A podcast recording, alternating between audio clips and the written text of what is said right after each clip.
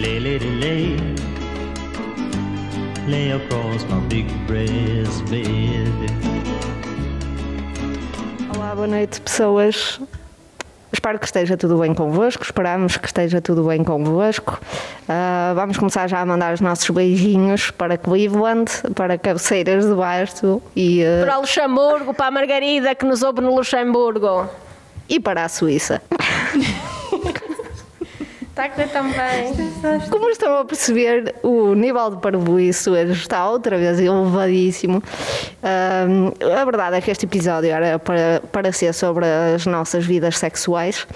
Ah, ainda não será hoje, será num dos próximos, porque hoje temos algo, temos alguém muito mais interessante do que qualquer uma das nossas vidas sexuais. Isso é triste. Temos connosco uma incrível convidada que todos vocês conhecem de certeza. Se alguém não conhecer, além de ser um ovo podre, deve ir de imediato pesquisar o nome à internet. Nós temos connosco a querida e fantástica Clara Não. Ouviram? Clara Não. A Clara faz um trabalho incrível, do qual nos vai falar. É uma ativista dos direitos humanos, ah, da solidariedade feminina, da, da luta feminina em vários âmbitos.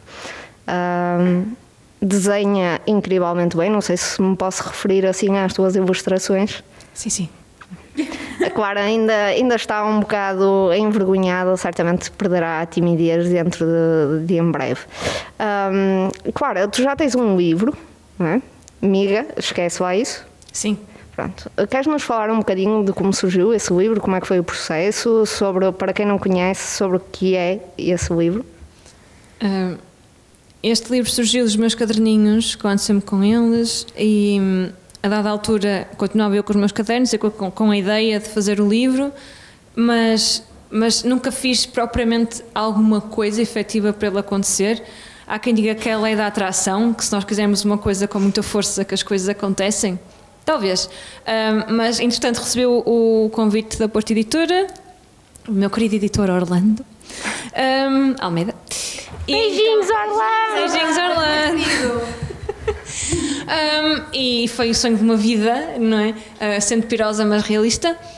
Um, e na verdade o livro é um conjunto de 5 anos de caderninhos em que nós selecionamos uh, as ilustrações conforme quatro capítulos. A dada altura uh, também percebi que havia uma espécie de cronologia que não é tão exata, mas que poderia ser dividida em quatro. E então, o livro tem quatro capítulos. O primeiro é sobre aquele. Posso dizer palavrões, não é? Acho que sim. Ah, aquele ex-namorado que é um caralho de merda. Depois, o segundo capítulo é sobre aquele ex, ou aquela, não é? Pronto, ah, que, que acabou, mas correu bem e deixa memórias bonitas. Então, é aquela saudade de que, hum, que, nós, que nós temos, mas não é da pessoa em si, é. como é? É dos momentos, exato. Nós não queremos a pessoa de volta, só revivemos a memória com um sorriso na cara, por aí. É? Ah, o terceiro capítulo é sobre o feminismo, que é basicamente a junção deste- destes dois primeiros capítulos, porque foi isso que me fez perceber também a necessidade do feminismo, porque encontrei vários caralhos de merda. Ahm, e- não, quando tenho feito as neiras. Eu também fiz as neiras, atenção. Ah, mas não se compara. E, e no. Acho eu. Pronto. Ahm, no quarto capítulo é sobre a magia das palavras e tem coisas como tem a mim todo sono do mundo e as nuvens são ovelhas de patas para o ar. Pronto.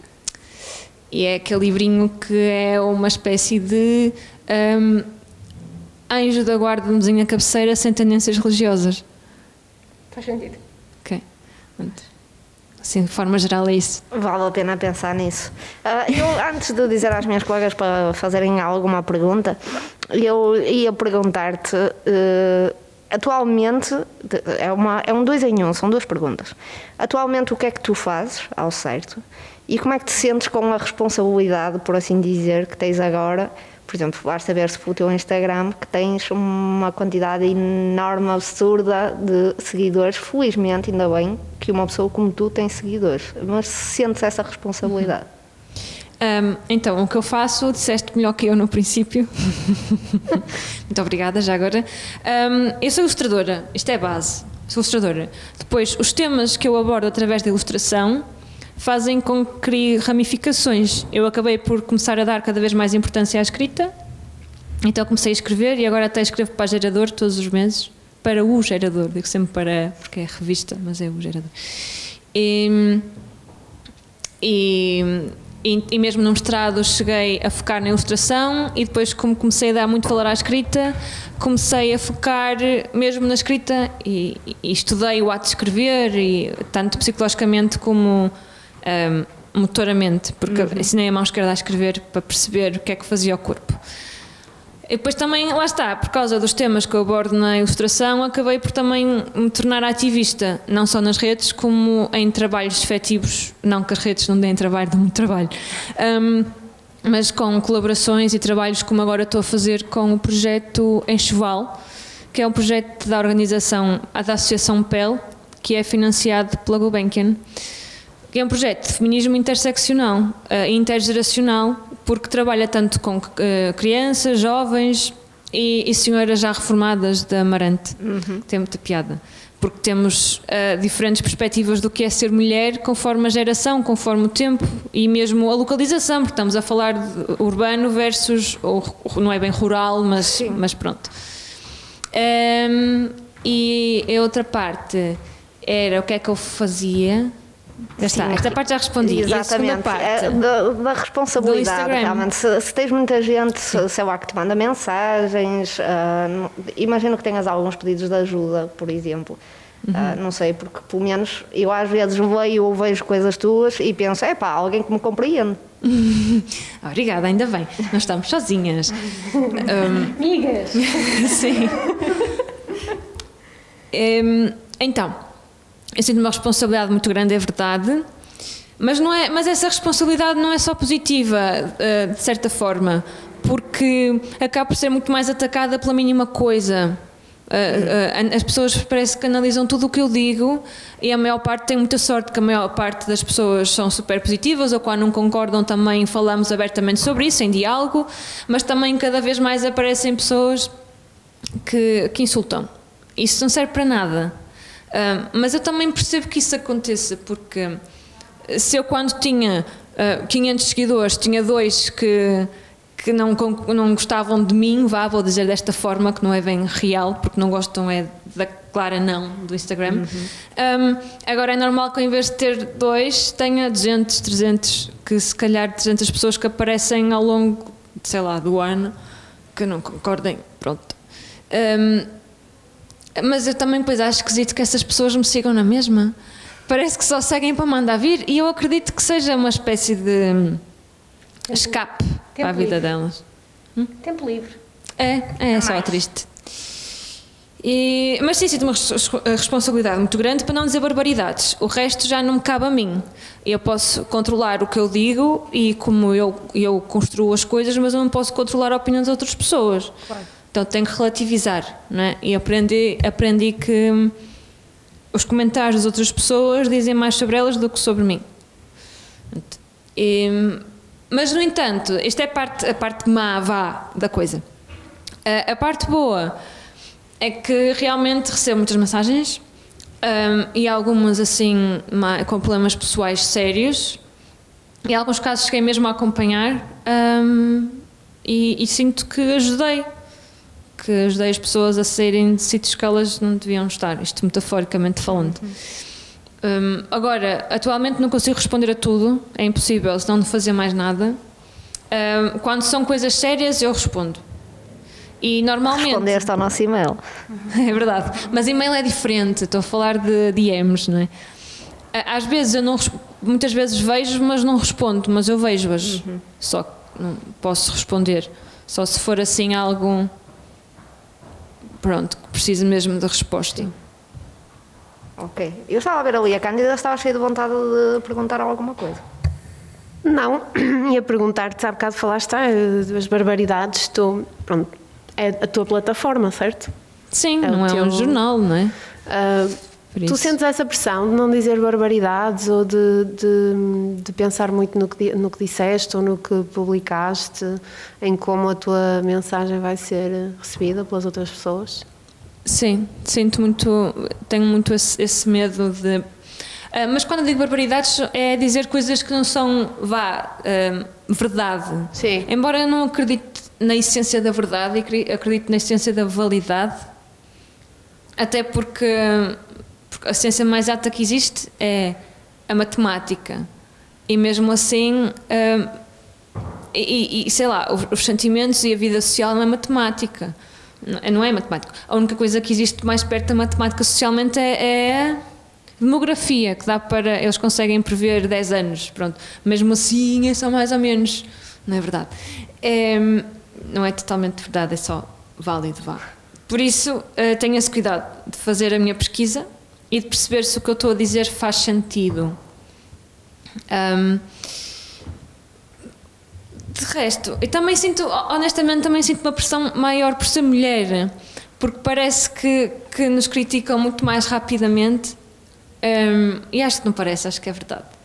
Um, e muitas vezes também o que acontece é que quando há uma mulher com mais responsabilidade, vá, depois outras todas levam por tabela. Um, se, se uma mulher presidente fizer a geneira, então é, é o que dá pôr mulheres na presidência.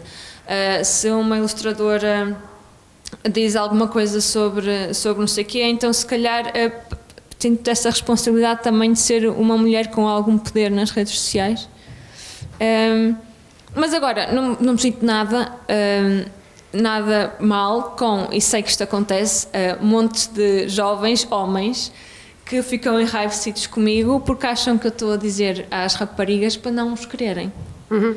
E isso já aconteceu várias vezes. Eu acho super piada porque se eles acham que a pessoa que eu estou a dizer para as, o homem que eu estou a dizer para as mulheres fugirem são eles, então elas que fujam. Então tenho todo gosto nesse caso de dizer o que para eles é barbaridade para mim, não. Já me acusaram de ter espírito fraco, porque não consigo aguentar uma relação. Quando eu estou a falar de coisas tóxicas, género, estás numa relação tóxica, isto é o que te podes identificar, isto é o que podes fazer para ajudar uma amiga que está nessa situação, ou um amigo, que também acontece com, com homens, menos frequentemente, mas acontece. Um, e pronto, e depois vêm estas coisas que eu tenho. Quando nem sequer sabem da minha, privada, a minha vida privada, ninguém sabe se eu tenho namorado ou namorada ou deixo de ter. Pronto. É, nesse caso, essas barbaridades digo com todo gosto. E gostas? E gosto. Reconheces isto? Sim. Pronto, então vou-te contar a verdadeira história, vou-me confessar aqui. Eu descobri-te, uh, pronto, em primeiro lugar, porque houve um, o ano passado na Feira do Livro, tu estavas a apresentar um livro da Catarina Furtado e eu, eu, eu ao lado, humildemente, à espera da minha vez para apresentar o meu. Pronto, cada um está no seu lugar, não é? Tudo na sua organização.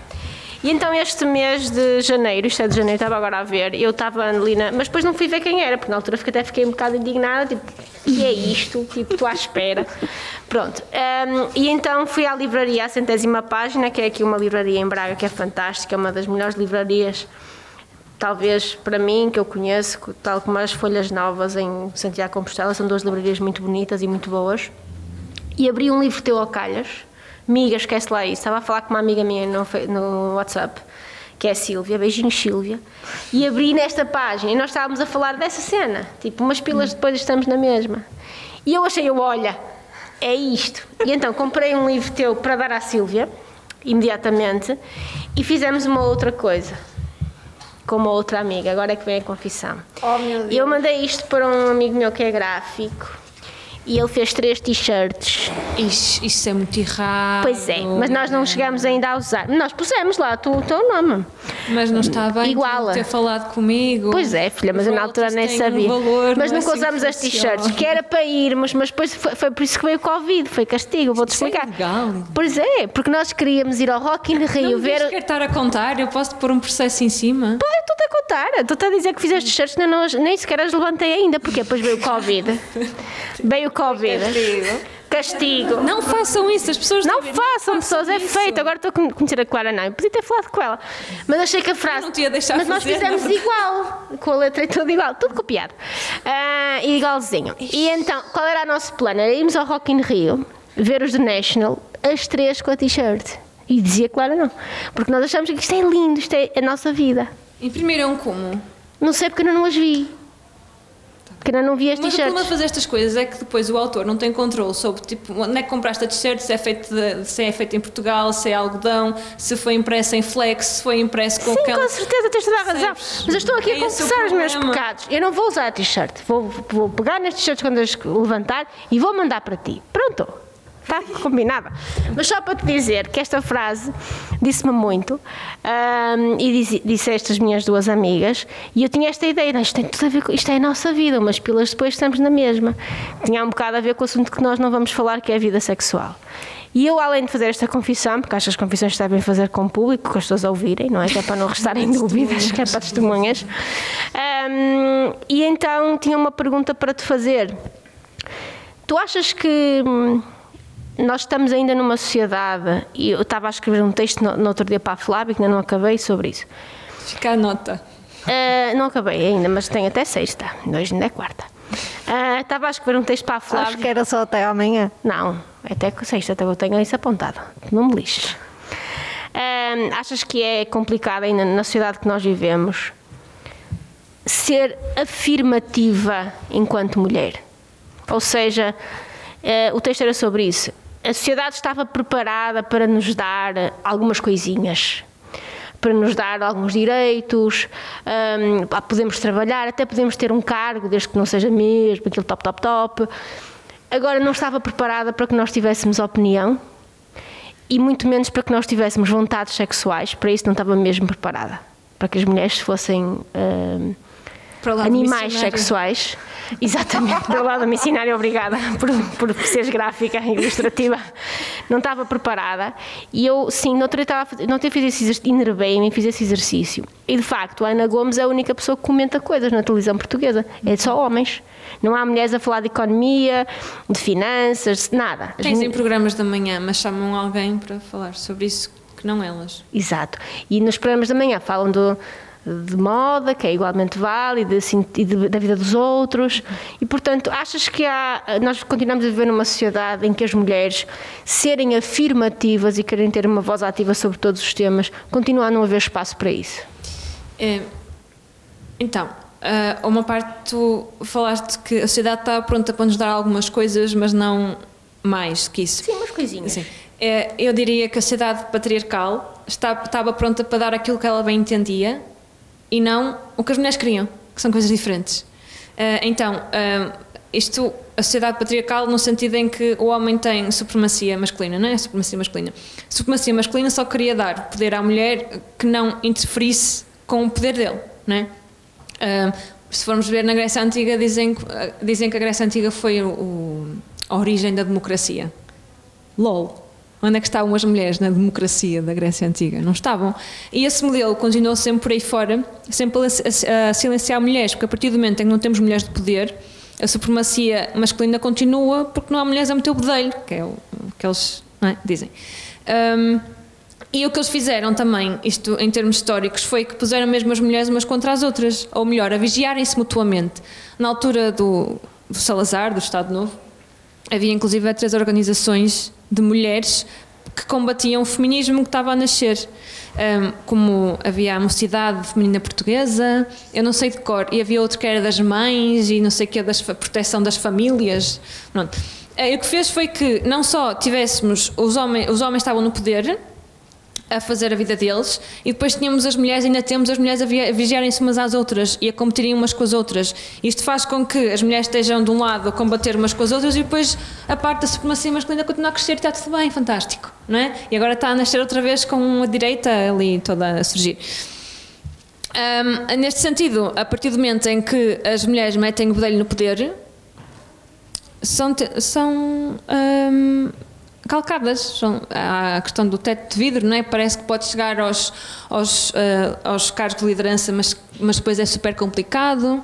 Ah, e aquela questão que estávamos a falar há pouco, quando uma mulher está num cargo de, de liderança, depois é como se representasse as mulheres todas, temos um problema. Depois também há outro lado, que é mulheres num cargo de liderança, mas que não são feministas. O que é que acontece? É tão mau ser um homem a mandar lançar uma bomba como uma mulher. O problema também é quando temos mulheres em cargos liderança que não lutam pelo direito de liberdade e de igualdade de género das mulheres também.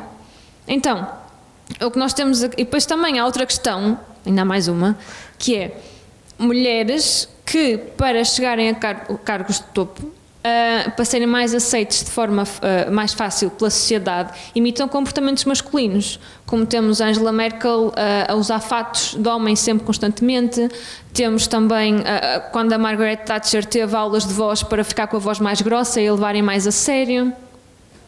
E até depois ela só também usava assim um- uma vestimenta muito formal, depois usava uma mala de senhora normal. De senhora vai, isto aqui é um bocado problemático. Uma mala de pôr as coisas lá dentro. Um, e faziam cartoons com a mala. Ainda agora uh, temos a, a Graça. Graça? Agora me lembro do, do apelido dela, da, da saúde. Ai, é Freitas. Graça Freitas, que em vez de estarem focados no que ela está a dizer, estão sempre a comentar que o broche é sempre diferente e não sei o quê. Hum, então estamos sempre a julgar a mulher de uma forma que não julgaríamos os homens. Certo. Ah, então eu acho que estes são todos os problemas que existem e o problema todo está mesmo na base da sociedade que dá muito mais liberdade e houve muito mais homens, no geral, homens que mulheres. Lá está, pronto, acabei. Olha, já te sigo há algum tempo, não quero dizer há anos, mas se calhar. Hum, e gosto muito, gosto muito de sigo no Instagram, gosto muito do que fazes. Hum, e uma coisa que eu, te, que eu te queria perguntar é: existem neste momento alguns ilustradores em Portugal que têm um registro muito, muito próprio, não é? Hum, eu sigo uns 4 ou 5, sigo-te a ti, sigo a Wasted Rita, a Mariana Miserável, depois há um, acho que, imagino que ele seja um homem, acho que é o Another Angelo, que é tudo preto e branco, pronto, também acho muita piada esse. E, eh, e, eh, e fora de Portugal há uma também ilustradora que faz umas poesias assim muito minimais, que é a Rupi Kaur, não sei se sabes quem é. Sim. Pronto, hum, eu acho bastante piada a essa, hum, a essa espécie de linguagem existencial minimal, ah, porque apesar de vocês todos terem um registro completamente diferente uns dos outros, uns têm um registro mais girly, mais disruptivo, mais rebelde, ou mais poético, mais literário, a verdade é que existe essa simplicidade ou a procura, a procura de um, de um apuramento da mensagem. Um, e eu queria perguntar-te, esse tipo de, de linguagem, tu achas que isto é um sinal dos tempos? Tu achas que é, um, é uma necessidade? Uh, é, uma, é uma busca ou é uma necessidade? Hum, eu acho que no- nos casos todos que tu falaste hum, são processos honestos. São pessoas. A Mariana Miserável era uma das minhas referências quando andava na faculdade, porque ela é mais velha que eu uns anos. E a Westie Rita também. Eu acho que elas são mais ou menos da. Acho que elas são da mesma geração. Hum, quer dizer, nem sei se é diferente da minha, mas sei que elas acabaram a faculdade an- antes de eu entrar para a faculdade. Hum, então conheço o processo delas, sei que é honesto, o Nadar Ângelo também. E hum, a Rupi Kaur, não sei o processo dela porque ela vive no estrangeiro, não é? Mas gosto muito do que ela escreve e percebo esse, essa simplicidade aparente. Porque é uma Aparente, sim, a simplicidade é uma coisa lindíssima, belíssima. E também recomendo a Florence Given. Ok, É britânica. boa, conheço. Hum, também fiz- ela lançou um livro há pouco tempo. Chama-se Women Don't Owe You Pretty. Ok.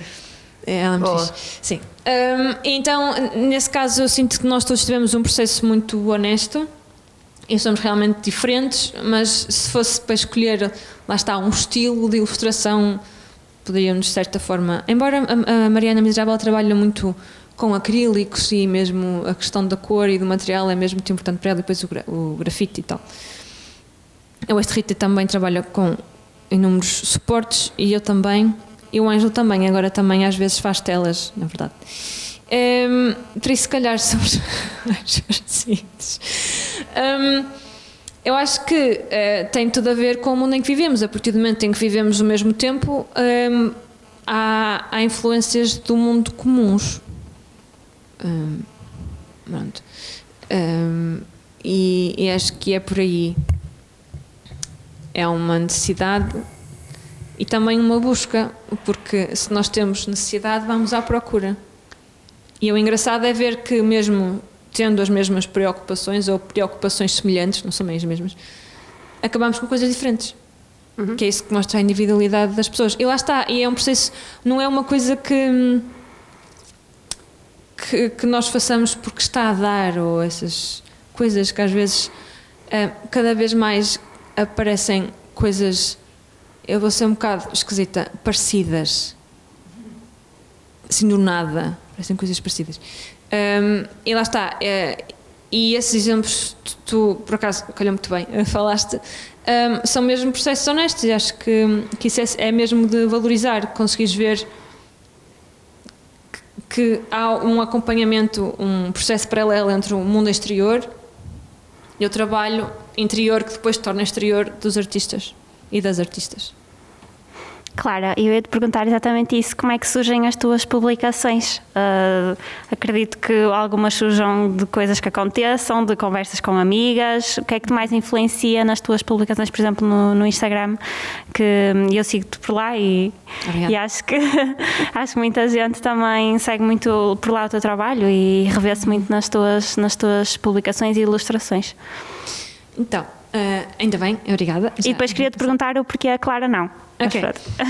Então, eh, as ilustrações surgem de conversas com as minhas amigas próximas, maioritariamente, não só sobre mim, mas também sobre coisas que elas me falam e peço sempre autorização. Ou se fosse uma coisa muito geral, eh, faço e depois mando a dizer, fiz para ti. Ou às vezes mando, isto é para mim, não é eu. É. Às vezes não é, às vezes digo, não, não, não foi mesmo, senão eu tinha perguntado, depende do que é. Hum, mas surge daí e também sobre coisas que vão acontecendo. Hum, há assuntos da atualidade que eu, que eu às vezes não, não escrevo sobre eles, mas partilho experiências porque eu também acho que é preciso ter muito cuidado com o lugar de fala das pessoas. Eu não vou estar a falar ah, sobre experiências pelas quais eu não tenho uma proximidade a roubar o lugar de outras pessoas que tiverem essa experiência. Então, nesse caso, eh, prefiro partilhar as experiências de outras pessoas.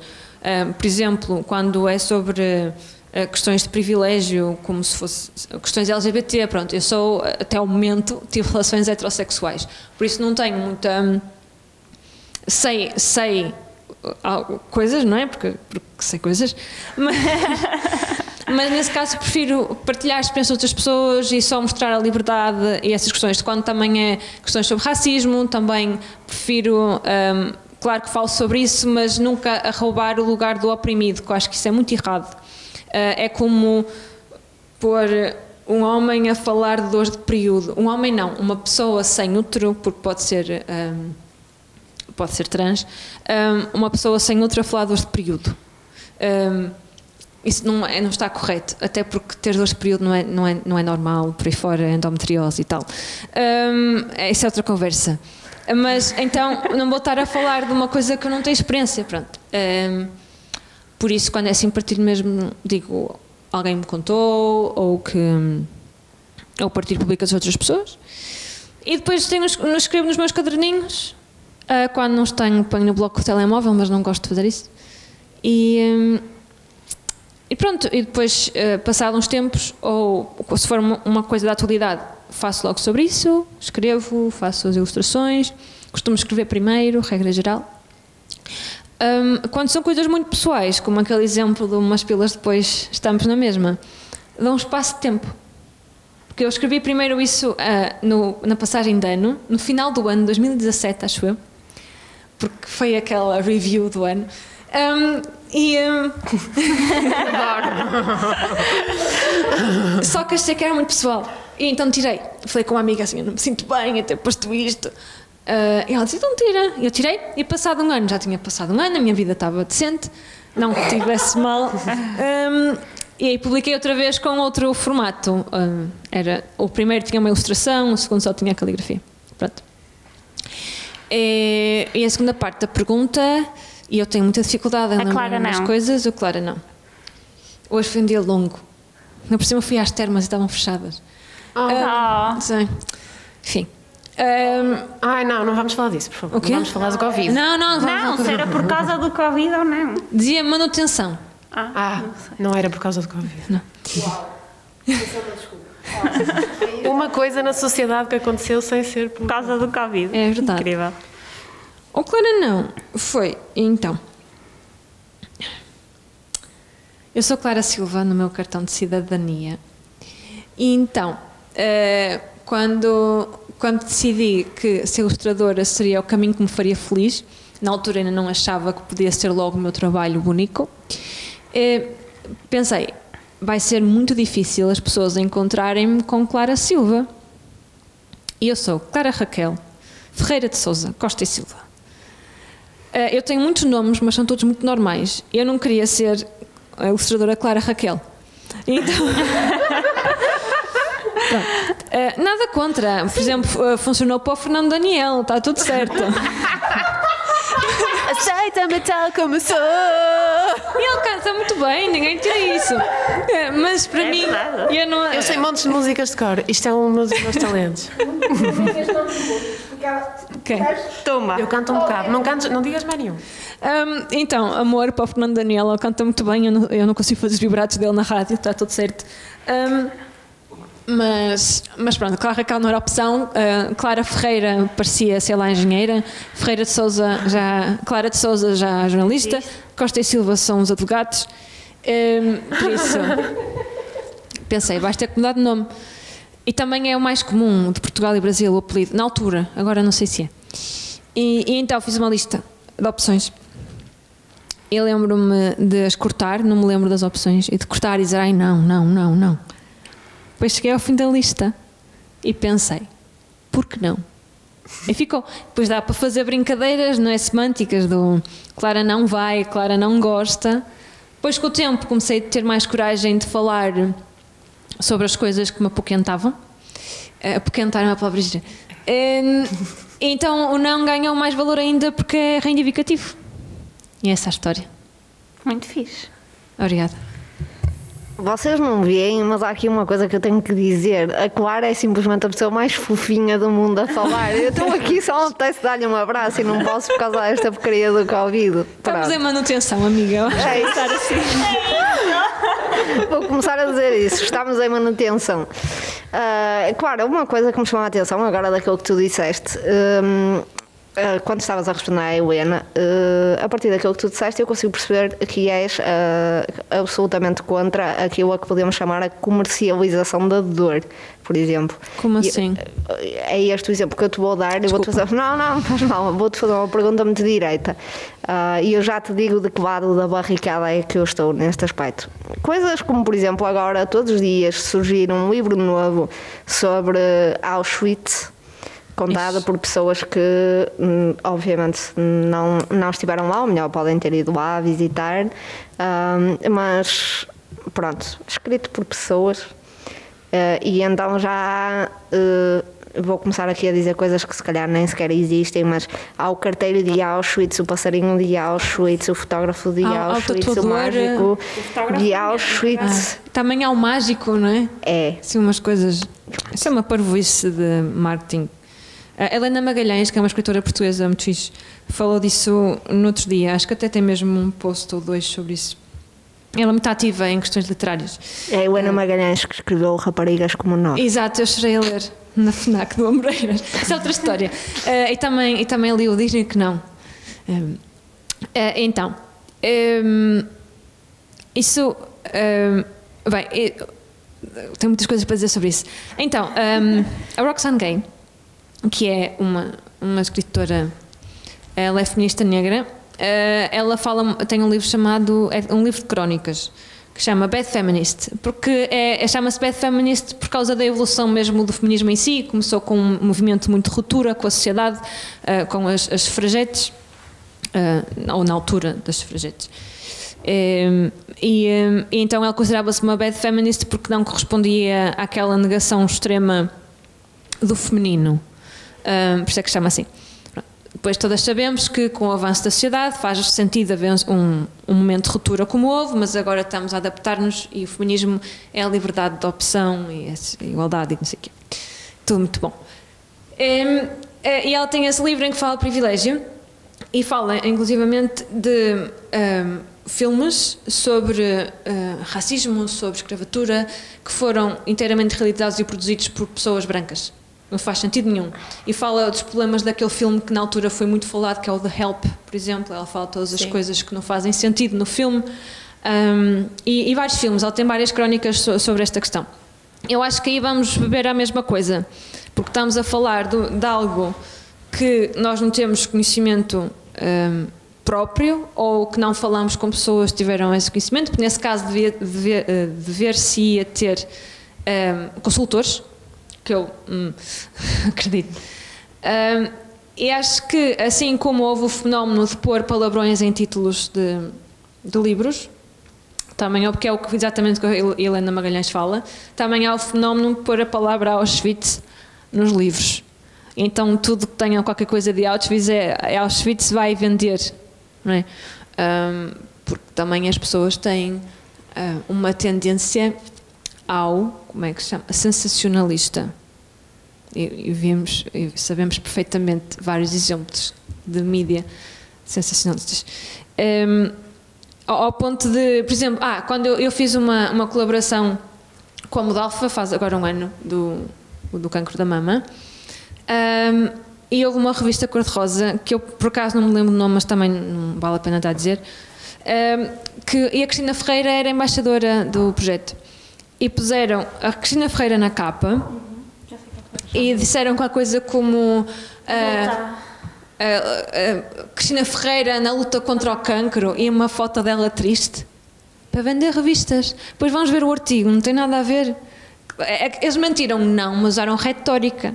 Retórica de forma a vender revistas, retórica também pode ser uma maneira de mentir pela especulação. As- Os, os- como é que se diz? Os políticos estão a fazê-lo constantemente, não é? Mas pronto. Ahm, nem todos. Esperemos que continuem. Há algumas pessoas honestas. Ahm, é, mas pronto, então acho que é mesmo é muito triste e é, e é desviante da cultura que importa. Gente, ouçam os conselhos da Clara, não. Olha, Clara, eu, ouvi, eu, eu estou a ouvir-te falar e estou-me a identificar com tantas coisas que me vou claramente autoflagelar hoje por causa da cena das t-shirts. Era isso que eu ia Não, dizer, não, Helena, não faças uma segunda confissão, por favor, antes que a vou. Clara Não, estou- está- E quando estavas a falar da, da, da questão da. hum, há mais eh, problemas relacionados com o feminino, mas acho que tocaste, hum, tocaste em alguns essenciais hum, e, e faço-te. eh, uma, uma, reflexão em jeito de pergunta, não é? Acontece muito, de facto, quando uma, uma mulher atinge um, um lugar de destaque, um cargo de poder, para já existe essa tentação de eh, ela própria se autonegar e, portanto, parecer, querer parecer mais, mais máscula. Eu nunca quis parecer máscula, mas fiz um caminho de muita inibição, de... Tenho uma amiga que dizia que eu, que me vestia como uma freira, agora que tenho uma, uma pessoa na minha vida chamada Cândida Pinto e tudo é diferente. Eh, mas era assim muito porque, porque eu quero que as pessoas ouçam, que- porque eu quero que ouçam o que eu vou dizer e não quero que, que me julguem pela minha aparência ou que, ou que achem que eu atingi determinado cargo por, por eh, coisas variadas. Tinha muito esse complexo.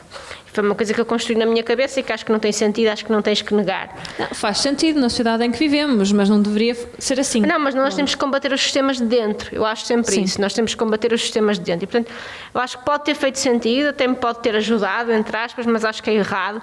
E, portanto, às, às eh, pessoas mais novas, às crianças mais novas que passam pela minha possibilidade de educação, eu gosto de lhes dizer que elas podem ser aquilo que elas quiserem, mostrar o umbigo e pintar as unhas e etc. E fazer o que quiserem.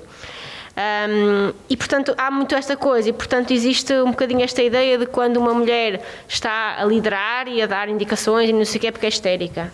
Ah, ou seja, aquela coisa de se for um, um, um gajo, não, está cheio de razão. For um gajo, não, está a ser diretivo, está a ser duro e tens é que ser forte. E se errar é só humano. Exatamente. E uma mulher não, é porque é histérica e porque não tinha competência. Se errar é porque não tinha competência. A- a- a- E é o que dá para mulheres neste cargo. é o que dá para mulheres neste cara, com certeza. É, é verdade. E, nós, e depois acontece outra coisa. E eu também passo um bocado por isso. Naturalmente que ela está naquele cargo, mas depois não tem vida pessoal. Pois na sua vida pessoal é um completo fracasso. Não, não tem, não, não consegue estabilizar uma relação, não, não consegue, não é? Porque é incompatível. Não é? Portanto, aquela, aquela ideia que, que se gera. Mas agora falando a sério, colocando a pergunta, tu sentes que. hum, hum, tu sentes que é. hum, Bem, vou ter que fazer a pergunta de uma forma muito direta. Tu sentes que é incompatível, ou seja, tu sentes que quando tomas um conjunto de posições, que isso também é assustador para os machos, que eles ficam assustados. Pergunta 1. Um. Sim. Achas que eles Eu ficam já, eu não sei se assustados? já perceberam que eu sou muito má a lembrar-me da segunda pergunta. Eu repito porque ela está ligada, mas eu não me esqueço. Pergunta 1. Um, Ok. achas que eles são, ficam assustados? Os machos ficam pá, ficam assustados ah, e tu sentes que. hum, tu tens um, que esse pode ser que esse, que esse papel que tu estás a desempenhar esse exemplo que tu podes que podes dar que isso pode mais do que ser algo que te inquieta hum, algo que faz parte daquilo que é o motivo também do teu trabalho achas que isso pode fazer parte do teu propósito de vida? Achas que pode, po- achas que pode passar por aí tu dares o exemplo de que há outra forma de dar para as coisas Então, eh, sobre se os machos se assustam, eu quero lá saber. É, honestamente, eu não tenho problemas de machos na minha vida eh, e, e acho que, que ter o trabalho que eu tenho me ajuda porque funciona como uma pré-seleção. Então, um machista, obviamente, não se vai interessar verdadeiramente por mim, nem vai querer eh, saber do que eu estou a dizer. Pode acontecer que goze comigo, mas eu já os topo à distância. Hum, e normalmente hum, os homens, é assim, hum, são muito explícitos. Por isso dá, para notar, uma gaja já, são muitos anos disto e consegue ver, ler nas entrelinhas. Não sei se vocês são dos signos, são? Dos signos? Sim. Ah. Então eu sou escorpião. Uh, se- e- também e- E, e tenho muito É, escorpião. não é? Escorpião. Gosto muito assim, não? Eu, eu acho muita piada aos signos porque acho que pode ser um ponto de partida, mas não uma desculpa para fazer merda. Um, E mas o teu eu tenho... signo preferido é aquário, claro. Hã? O teu signo preferido é aquário. É o meu ascendente. Vês como eu sei? É, mas tem. Só boas pessoas de aquário. Ah, mas eu, eu, mas eu não sou nada compatível com o aquário. Supostamente. Oh, pô. Antes fosse. Um, Long story. Não, não. Um, não, não é assim tão longo story. Um, mas então. E, eh, exato, funciona como uma pré-seleção, não tenho problema nenhum, um, não me incomoda isso. E não acho que seja relevante. Um, se, se e eu acho que eu, se eu considero que o meu trabalho pode ser uma espécie de objetivo de vida, dar um exemplo. Eu espero que sim, estou a fazer por isso. Um, a coisa engraçada depois é que a, a minha vida se intercala muito com o trabalho de uma maneira muito esquisita. Já habituei. Mas para mim, trabalhar é ao mesmo tempo diversão, terapia e cansaço. Tudo ao mesmo tempo. Quem dizia uh, quem trabalha por gosto não cansa, devia ter um trabalho horrível, porque cansa, não é mesmo? Mas sim, é uma missão de, de- de tentar deixar o, o mundo um bocadinho melhor através do empoderamento feminino um, e, e fogo pelo dia em que o meu trabalho já não seja preciso. Porque eu não estou nada preocupada, estou preocupada em que eu seja sempre preciso. Um dia que deixe de ser, ficarei feliz e arranjarei outra coisa para fazer. Lamento. Pelo menos, Muito segundo a ONU, pelo menos até frente. 2030. Só, só aí é que já se vai começar a ver, se tudo continuar bem, hum, igualdade de género. Eu acho que essa, essa questão da igualdade de género, de facto, olha, nós temos, temos falado imenso sobre isso. Ahm, E eu acho que o, o principal problema da igualdade de género não é público, é privado.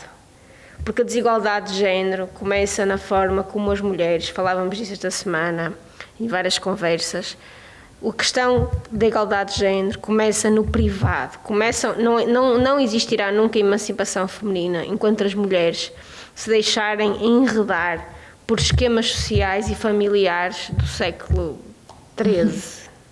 Ou seja, tu até podes ter uma vida pública, até podes ter um trabalho, até podes parecer muitas coisas, mas se tu no teu íntimo continuares a estar completamente aprisionado a uma forma de pensar, continuares a ter um conjunto de preconceitos um conjunto, e, um, conjunto de prisões, a emancipação feminina não acontece.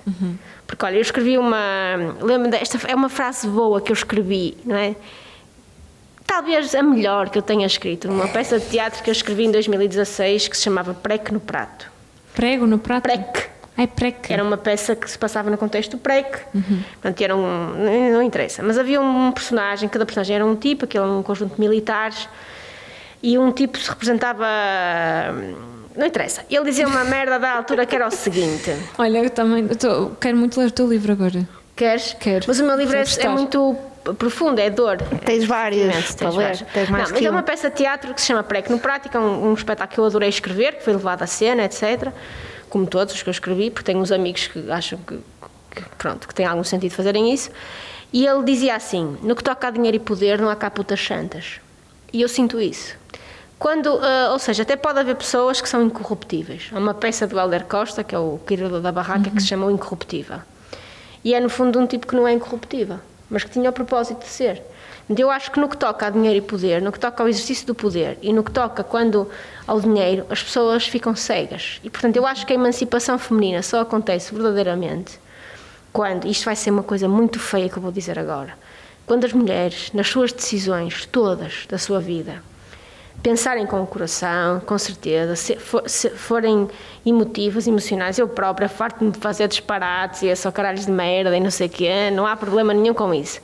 Mas equilibrares isso com muito racional e pensares as tuas decisões. Eu aprendi isto com uma amiga minha que tem, não sei que idade ela tem, mas é uma mulher fantástica.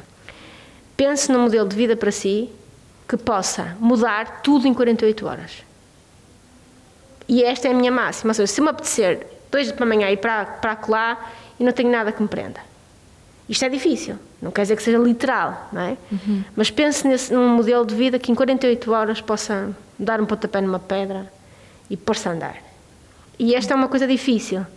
E não quer dizer que seja literal, não quer dizer que se, não, se tiveres um filho vais deixar para trás, ou se tiveres eh, uma pessoa doente de família vais deixar para trás, mas no fundo tens a possibilidade de estar sempre por tua conta. E eu acho que enquanto isto não acontecer, a emancipação feminina é só uma coisa que nós dizemos.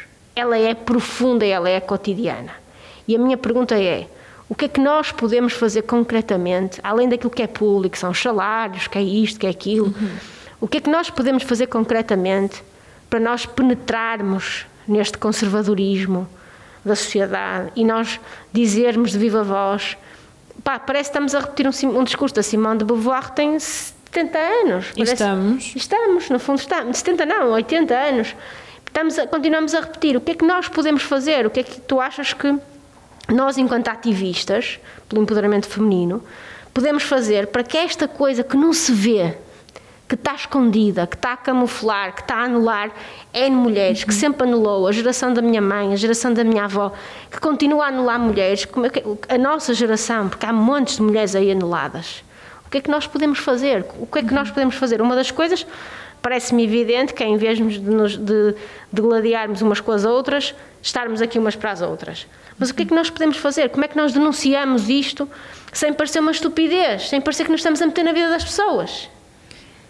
Hum, é uma pergunta difícil, muito pertinente, porque a verdade é que uma, é aquela, aquela- eu não sou a favor de todos os ditados populares, como quem cala consente, não é bem assim. Hum, mas hum, é que estavas a dizer, ah, não olhes para o que eu faço, ou ouve o que eu digo, não olhes para o que eu faço.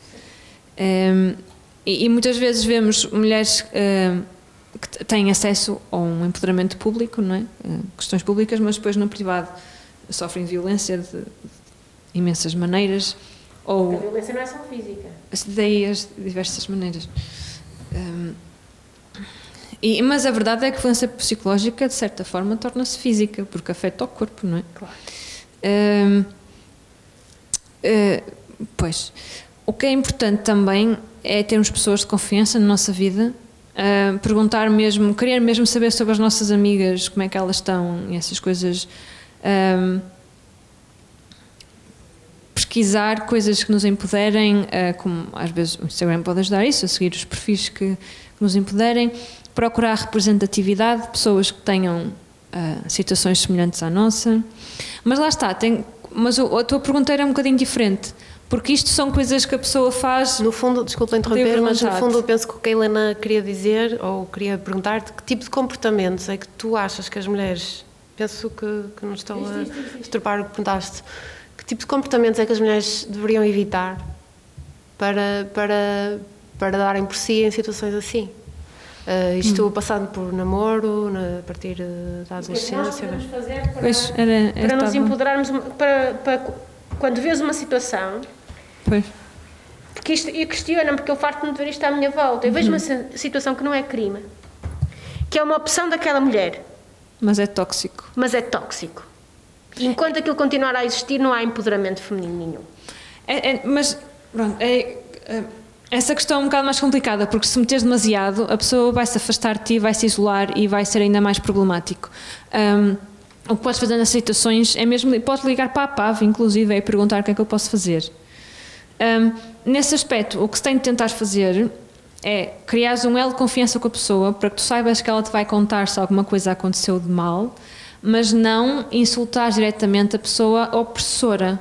Porque senão o que vai acontecer outra vez o isolamento. A pessoa opressora vai dizer aquela, aquela tua amiga não quer que nós funcionemos, está contra o nosso amor, esse género de conversa, eu só te quero bem.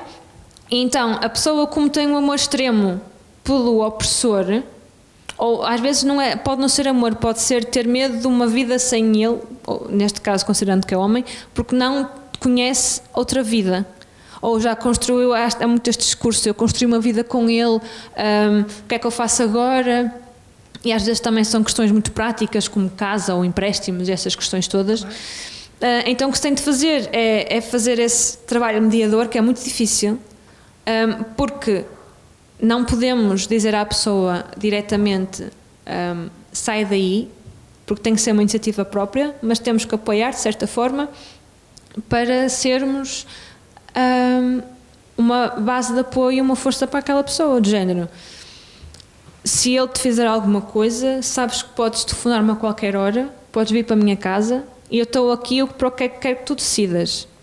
E tens que lutar por aquilo que te faz bem. A partir do momento em que a dor que ele te dá é maior do que o bem que ele te faz, alguma coisa está mal. Quando temos uma relação baseada no desculpa em vez de no obrigada, alguma coisa está mal. Mas eu, é assim, quando uma pessoa está numa relação dessas, o que acontece é que a dor que tu sentes em estar com a pessoa, para ti é menor do que a dor que tu imaginas que sentirias sem ela. Por isso é que as pessoas ficam, isto é o meu ponto de vista, por isso é que as pessoas deixam um, estar emocionalmente em relações tóxicas. Porque é um amor que não é bem amor, é uma obsessão, de certa forma.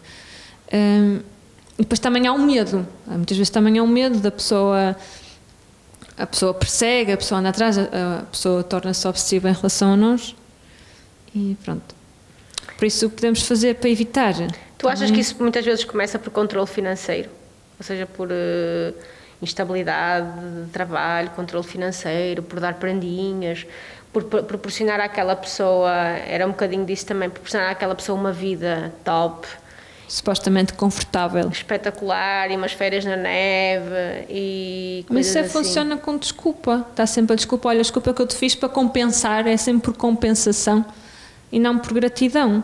É sempre. Uh, não, é, não é equilibrado. Não, adianta-te de um horror tirar um pé à pessoa e depois dar-lhes um de cera. Não é? que cáustica! e cáustica é, é assim aplicada a falar Ai, de não, cera. olha, uh, criei-te um trauma, mas pega lá um colar. o que é que eu vou fazer? Vou pôr no buraquinho de coração o colar bem arrolado? Um, depois, uh, Isto pareceu uma ilustração, mas. Yeah. Yeah. Pronto, é isto que eu tenho Eu, a dizer. eu tenho um amigo, deixa-me só partilhar isto convosco. Eu tenho um amigo que às vezes, pronto, uma pessoa discute e tal, chateia-se, não sei o quê, e depois a, a, a cena segue sempre o mesmo, o mesmo panorama. Uma pessoa discute, chateia-se e uh, imaginemos que ele não tem razão. E ele não pede desculpa. Não. No dia a seguir, ou passado dois dias, arranja uma forma qualquer de, de me fazer muitos elogios. Género, é pá, hoje fizeste um trabalho assim incrível, tal, espetacular, aquele texto que tu fizeste, mesmo que o meu texto tenha tipo uma linha. E eu costumo lhe dizer: olha, isto não é como ao marido que chega à casa, dá um, um arraial de porrada na mulher no dia a seguir espeta com um ramo de flores. Que foi isto que me fizeste, que o que Exatamente. disseste me fez lembrar, não é?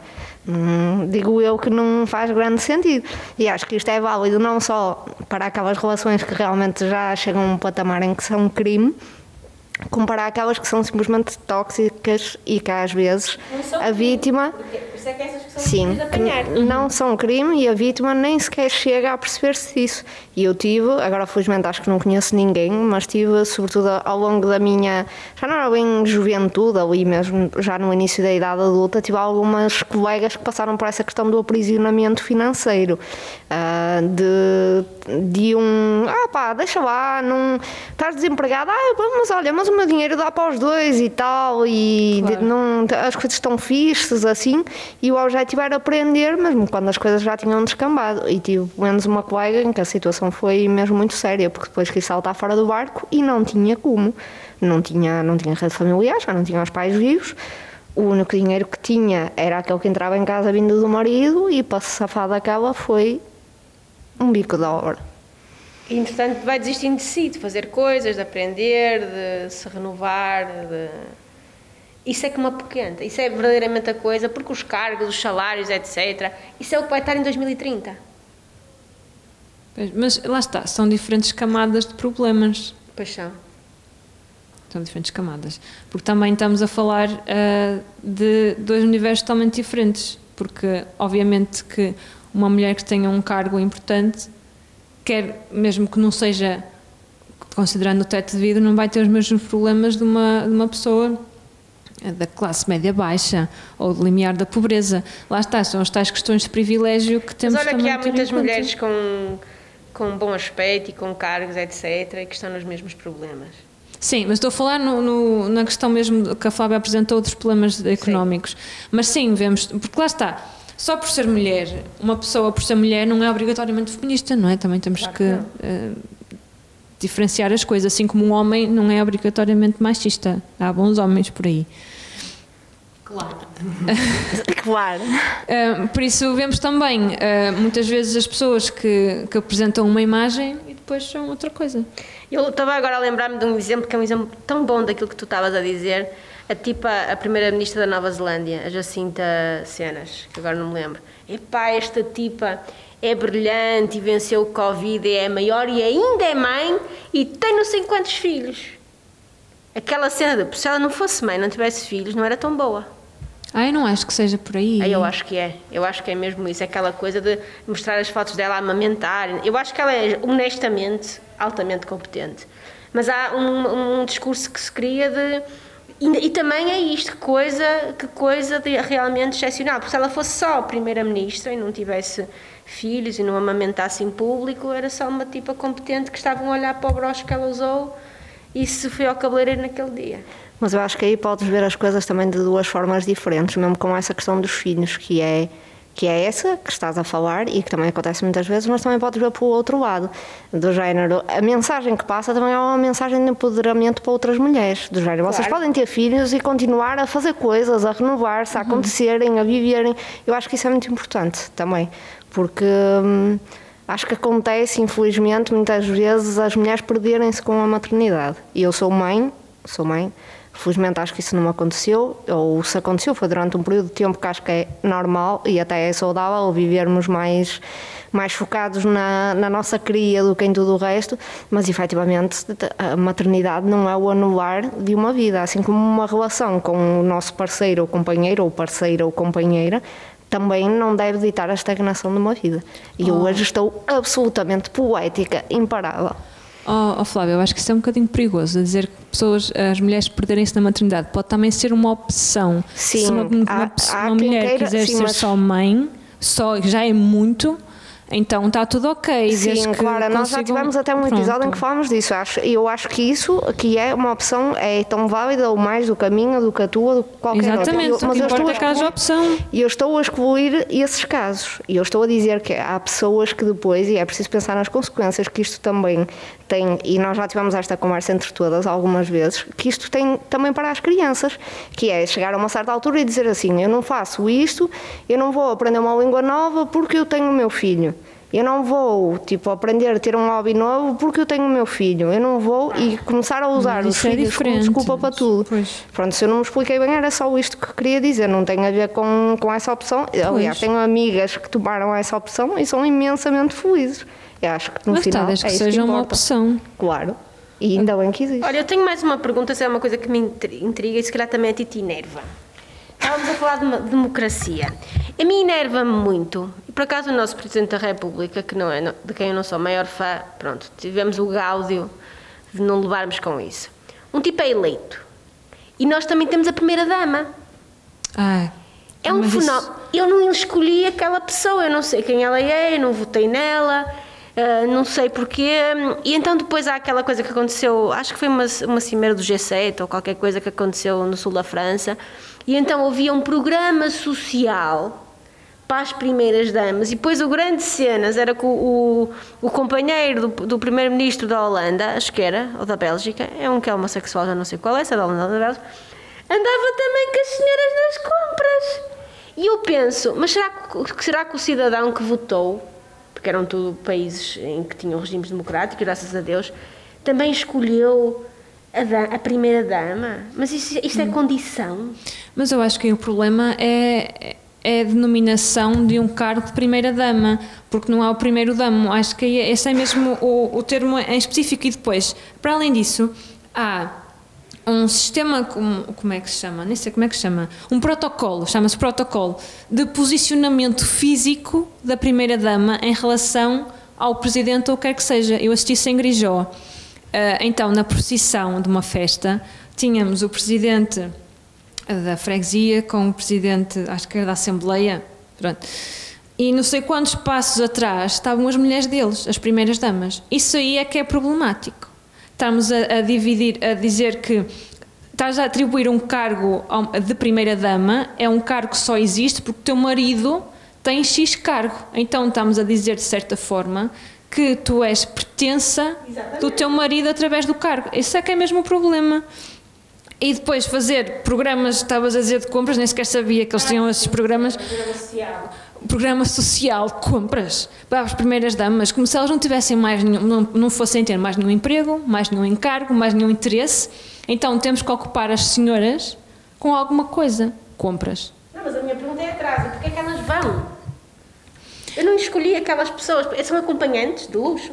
Mas, mas qual é o problema? Isso é qual é o problema delas, delas irem acompanhar os Elas maridos? podem, podem ir, mas isso não tem que ser um estatuto. Pois não, esse é o problema, é o estatuto de primeiras Podem damas. se Para que é que serve primeiras quiser. Se- Se a damas? Flávia for a um congresso internacional, tenho a certeza que eu vou com ela. Pois, devia ser Será opá, a no, máximo, primeira dama?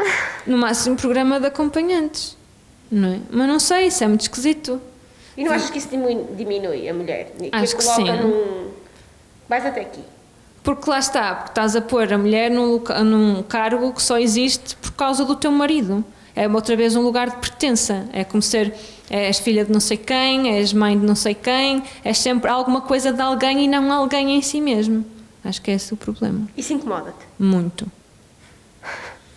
Uma vez eh, tive eh, um senhor veio-me pedir desculpa por causa de um acidente e disse-me: Desculpa, eu não sabia quem era o teu pai. Fui pedir desculpa dele. Foi isto. E eu fiquei. Ok, e eu? Então, isso. ehm, pronto, mexe muito comigo e também aquela questão de quando as pessoas se apresentam umas às outras, eh, é a minha namorada, é a namorada do não sei quem. E o nome dela, qual é? E não se sabe, só sabe as coisas, é o namorado não sei quem, não sei quem. Estamos sempre a pôr a mulher de uma forma de, de, de propriedade. Porquê que o pai, eh, tradicionalmente, é o pai que leva a noiva ao altar?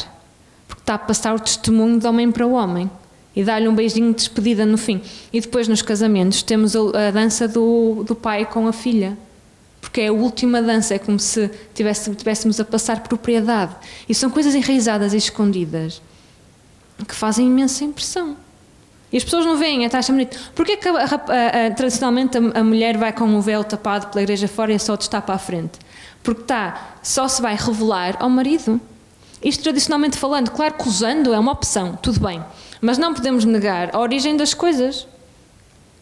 E, e mesmo ah, quando o, o marido, o marido, sim, quando se casa o marido, o marido tira o laço para, a para o próximo homem que vai casar, o laço ou a gravata, não. Só mulher que atira as rosas, porque nós só incutimos a ideia de casar é uma espécie de emancipação social para as mulheres. Mesmo os, um senhor, que agora não lembro o nome, hum, que na altura do Estado Novo, isto, ah, isto, isto vem daí, vem tudo, o máximo vem daí, não é? Que aquilo foi, sim, uma injeção. Ah, ou um senhor que, ahm, para contradizer as feministas da altura, disse que a mulher só, só tinha uma opção de emancipação digna e, e não sei o que, que era o casamento. Então, a minha emancipação, a minha emancipação é passar de propriedade do meu pai a propriedade do marido, para poder ter filhos, segundo a questão toda social. Casas, tens filhos, dizer que dizer que. Obrigada. Não estamos assim muito longe ainda disso. Em, e, e continuamos a ver pessoas a exigir filhos às mulheres, inclusive a mulheres, a exigirem. Quando é, que, quando é que dás um irmãozinho? O que é que tens a ver com isso? É a minha vagina, é o meu útero, é o meu corpo, é o meu tempo, é a minha vida. E continuamos sempre a, a exigir coisas das mulheres que não nos toca a nós. Cá está, e essa também é outra opção válida, que é pessoas, mulheres que não querem ser mães. Exatamente. Que as E- deixem em paz. E no outro dia ouvi uma, um discurso que era: ah, ah, há mulheres que não têm ahm, aptidões para ser mãe. E, a- e a conversa não era por aí que estavas a, a dizer, que, que é assim mesmo, que é: ah, há pessoas que querem, pessoas que não. Não, a, a ideia era: mulher- há mulheres que não têm jeito, então não devem ser mães. Não, opá, eu posso dar-me bem com crianças, mas não querer a minha. Não é? Porque no fim do dia, quem a leva para casa sou eu. Não é? Não é, não é como brincar com, com um primo pequenino, ou, ou um sobrinho, ou, ou um neto. Não é? Isto considerando que há, há muitos avós que têm idade para ser pais ainda. Hum, pronto, é isso. Desviei-me imenso, falei imenso, mas é isso. Não desviaste nada, ou se desviaste foi ótimo. Eu, por acaso acho que nos esticámos um bocadinho no tempo. Ahm, olha, acho que posso falar por todas, gostei muito. Acho que vamos todas para casa com, com imenso para refletir hoje. Eu fui saímos muito séria, desculpem. Não, Ai, mas eu acho que foste na, na, na Mas medida ideia certa. era fazer uma manif, porque é o que me. É isso. Hoje estou num dia de assertividade. Eu acho que agora estávamos todas prontas para sair daqui com cartazes e. Não, acho que sim, olha, foi, foi muito bom. Clara, obrigada por teres aceito o nosso convite. Foi, foi mesmo muito bom, acho que vai ser bom para nós e para quem nos está a E ouvir. obrigada por ser jovem e, hum, e lutares por estas temáticas tão importantes. Obrigada. Estamos juntas, na verdade. Estamos todas para o mesmo. Estamos juntas. Amiga. Juntas, amiga. Gente, esperamos que tenham gostado. Reflitam sobre estas questões, vale mesmo a pena, independentemente de serem homens, mulheres, velhos, novos, altos, baixos. Ahm, vale a pena hoje de forma séria. Vou dizer isto de forma séria, o que é raríssimo, mas vale mesmo a pena pensar nisto. Até à próxima. Obrigada, Clara, não. Lay, lady, lay.